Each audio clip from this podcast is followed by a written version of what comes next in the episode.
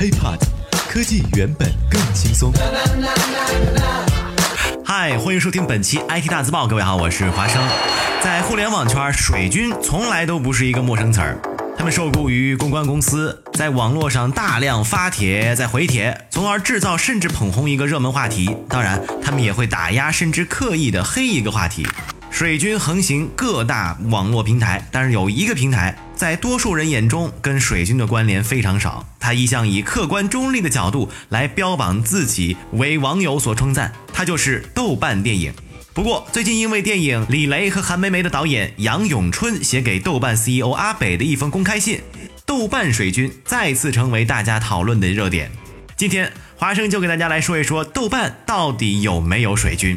假如有的话，他们都是怎么运作的呢？HiPod，科技原本轻松。咱们首先来说一说电影《李雷和韩梅梅》导演杨永安写的这封信。这封信啊很长，咱们就不给大家念了。大概的意思就是说，我拍的这部电影在微博电影、淘票票、猫眼电影等平台上能分别得到八点三分、七点五分、七点二分的高分，而你的豆瓣就只给四点二分。啊，呃，截至目前呢，应该已经到三分了，又低了点儿，而且大量的都是打的一颗星，关键是排名最高的那些评论啊，几乎全是差评。哎，你说几个意思呀？我拍的电影拍的不好吗？那别的平台打这么高的分儿，就你平台打分低。所以杨永春得出一个结论：你豆瓣上有水军来黑我，而且杨永春这个结论呀，也不是白说的，人家有证据，证据就是有所谓的好心人跟他说啊，说这有人专业黑我们，而且如不采取措施，一周之后评分就可能跌到两分。在这里啊，必须说明的是，呃，豆瓣呢一般来讲为了考虑情面，最低呢是一分起。黄磊黄老师刚刚演的《深夜食堂》打破了豆瓣历史最低分二点三分，就是这个道理。好心人还跟杨永春说，如果我们懂事儿的话呢，他们有能力帮我们从四点二分刷到七点五分，并且能够持续两周，代价是人民币三百万。而且有的网友反映啊，说自己上网去发帖来点赞这部电影，结果评论呢一眨眼的功夫就不见了。所以啊，就说这豆瓣肯定是有水军。杨导的这一条微博一发呀，网友们率先是不买账了啊！怎么你考试成绩低就怨这个老师评卷出了问题？这不科学呀！而且呢，这条微博下面点赞量最高的一条评论是这么说的：从小到大看的最难看的电影，套路照搬，无聊之极。还有的说，我知道你很努力，但是努力不代表它不是烂片儿。总之啊，什么难听的话都有。杨导也是气得跟网友在留言区里你来我往的展开一场口水大战、骂战，咱们就不说了。大家感兴趣呢，可以上微博自己看一看。回归正题吧，那么豆瓣到底有没有水军？华生个人的答案肯定是有的。HiPod，科技原本更轻松。因为电影这个行业呀，竞争非常的激烈，甚至说可以说是惨烈，一年上交几千部影片，最终过审的也就那么百十部。这些电影为了脱颖而出，有时难免需要抬高自己，踩低别人。不久前，以抠图表演出名的孤芳不自赏就爆出了水军在各大社交平台发帖讨薪的新闻，被指呢一共欠下了水军三十多万，赖账不给钱。今年五月，财经记者通过暗访也说了，通过某电商平台可以与刷分水军取得联络，卖家呢多为明码标价，其中呢有这么一家的价目表，华生给大家说一说。在豆瓣评论打分一次十五块，豆瓣刷想看一次五块，在猫眼的评论呢打分五块一次，三块刷一次想看。真人账户在豆瓣等平台刷刷上，据说啊刷上一千条没有问题，但是分批次每天最多刷一百条，同一天刷太多呢就会被豆瓣方面发现。你看这里边的门道确实还比较多。根据调查结果显示，这众多影视评论平台中啊，豆瓣刷分的价格最高，猫眼和时光网仅次之，百度糯米、大众点评、鱼票、格瓦拉、万达等平台刷分的价格随后。按照这个价目表算啊，刷一千条评论最贵的只需要两万块钱，最便宜的五百块钱就能够刷出一千条评论。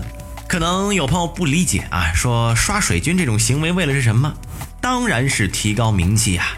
之前呢，《三生三世十里桃花》一天的点击量就超过了十五亿，一周超过八十亿，全剧点击量超过三百亿。那么该剧的投资方之一某上市公司一年半的估值啊，从二点五亿直接翻到了五十亿，整整二十倍。随后，这公司啊就立即被证监会质疑，你们存在恶意的水军资本运作。还有就是《人民的名义》豆瓣评分也是在三天之内从九点一跳水到八点六，同时也被部分网友质疑啊是被水军给黑了。那么李雷雷和韩梅梅被豆瓣打到三分，是否真的是由水军来黑他呢？咱们先来看看同期的电影啊，《新木乃伊》《神奇女侠》《加勒比海盗》《摔跤吧，爸爸》。要知道这些啊，可都是自带流量，拥有十亿、数十亿的票房，没必要把三千万元的票房收入小电影放在眼里。至于非流量影片，还有《钟爱无言》《哆啦 A 梦》《大雄的南极大冒险》《异兽来袭》等等，都不是青春爱情题材，似乎也没有买水军的理由。一边呢是喊自己清白的很，一边呢豆瓣明确表示啊，说我们这严厉打击水军问题，但是水军这个问题很难解决，所以这事儿啊还说起来真挺纠结的。不过呢，也有很多网友质疑说，为什么豆瓣的评分普遍都这么低？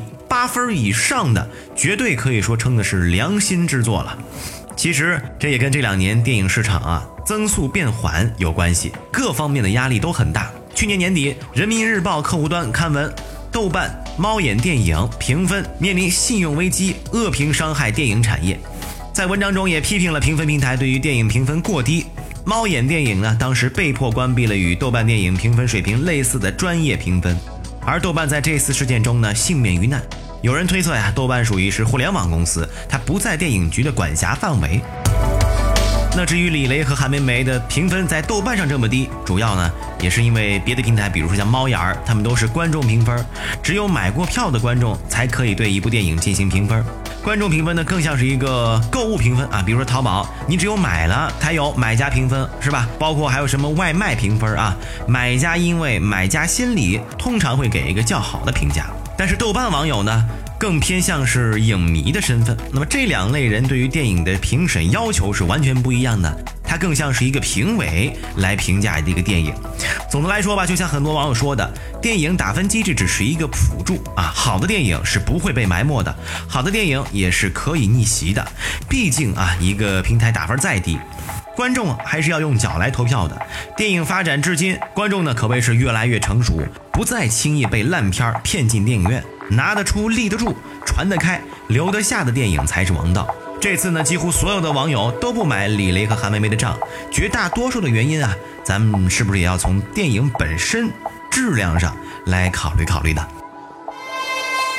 ？OK，以上就是今天 IT 大字报的全部内容了。如果想和华生取得更多的交流，也可以添加我的个人微信，就在我的节目简介备注当中。我们下期再见，拜拜。